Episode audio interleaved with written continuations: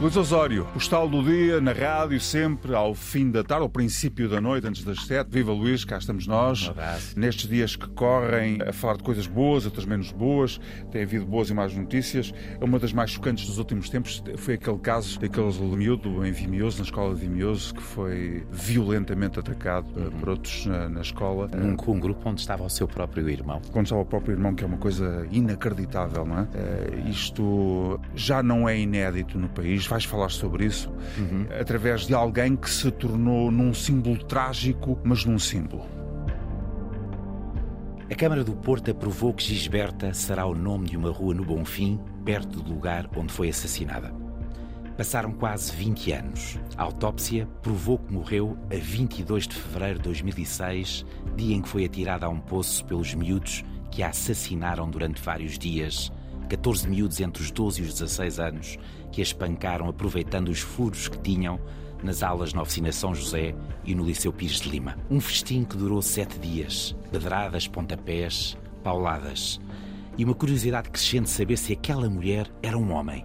Uma vontade de a despir por completo para saber se tinha uma pilinha. Há quase 20 anos, naquele buraco, um poço e um balde, foi espancada durante sete dias, à vez, em grupo, por ser transexual, por ser pobre, por ser brasileira.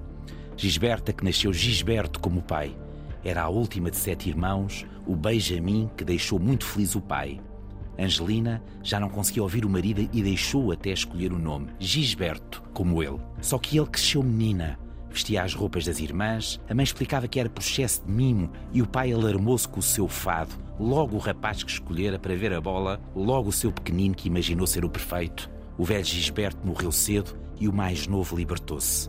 Fugiu do Brasil por causa das ameaças em São Paulo aos transexuais e chegou a Portugal com 20 anos. Uma mulher bonita que fez furor e parava o trânsito do Porto. Em alguns espetáculos da noite vestia-se de Marilyn com um vestido cor-de-rosa e um lacinho atrás. Há anos em que pensou poder apaixonar-se e formar a sua família.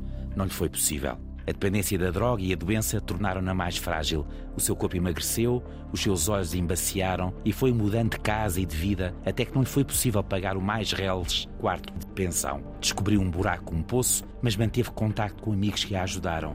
Ao seu médico mostrava fotografias de bebê e de miúda pequena a brincar com os irmãos ou no colo do pai Gisberto. Apesar da insistência, nunca quis levar os amigos que lhe restavam ao lugar onde dormia era a sua privacidade, o seu derradeiro reduto. O lugar que foi encontrado por uns miúdos, que a espancaram à vez e em grupo, que lhe despejaram o balde para cima e lhe chamaram nomes, que a atiraram para o poço ainda viva. A filha mais nova de Gisberto vai ser nome de rua no Porto. Um pai que afinal tinha toda a razão. O seu mais que tudo estava mesmo destinado a não ser esquecido. E não a esquecemos 20 anos depois, e o que me suscita ainda a perplexidade é como é que miúdos podem ter este grau de crueldade, não é?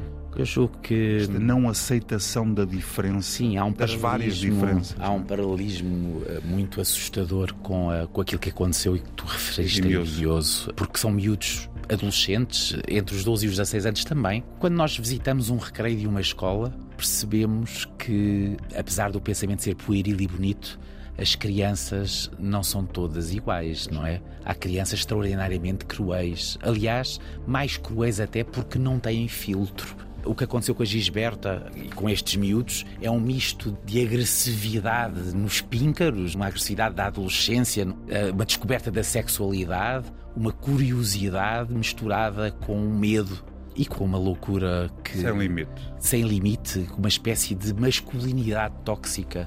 Uh, que, que, que, existe e que é biológica também. Não é cultural, é biológica. E portanto, e nós somos isto. Nós falávamos aqui há uns dias, há umas semanas, há duas semanas, disto até que ponto é que vai a crueldade, o que é que é isso dessa dimensão do mal. E o mal é uma dimensão humana também. Aquilo que aconteceu com a Gisberta é um símbolo, mas ao mesmo tempo julgo que é evidente que é uma prova de que somos mesmo capazes, podemos ser capazes de tudo e temos que estar vigilantes tenhamos pelo menos aprendido e que sejamos mais capazes de aceitar aquilo que os outros querem ser, como querem ser em liberdade, que é fundamental para todos estarmos bem, eles e, história, e nós. É? E a história desta mulher não é uma história de uma mulher que, que consegue que chega a pensar que tem uma vida e que vai formar uma família linda. Era uma mulher muito bonita e depois não. Um sonho transformado em pesadelo. Um abraço, até amanhã, Luís. Até amanhã.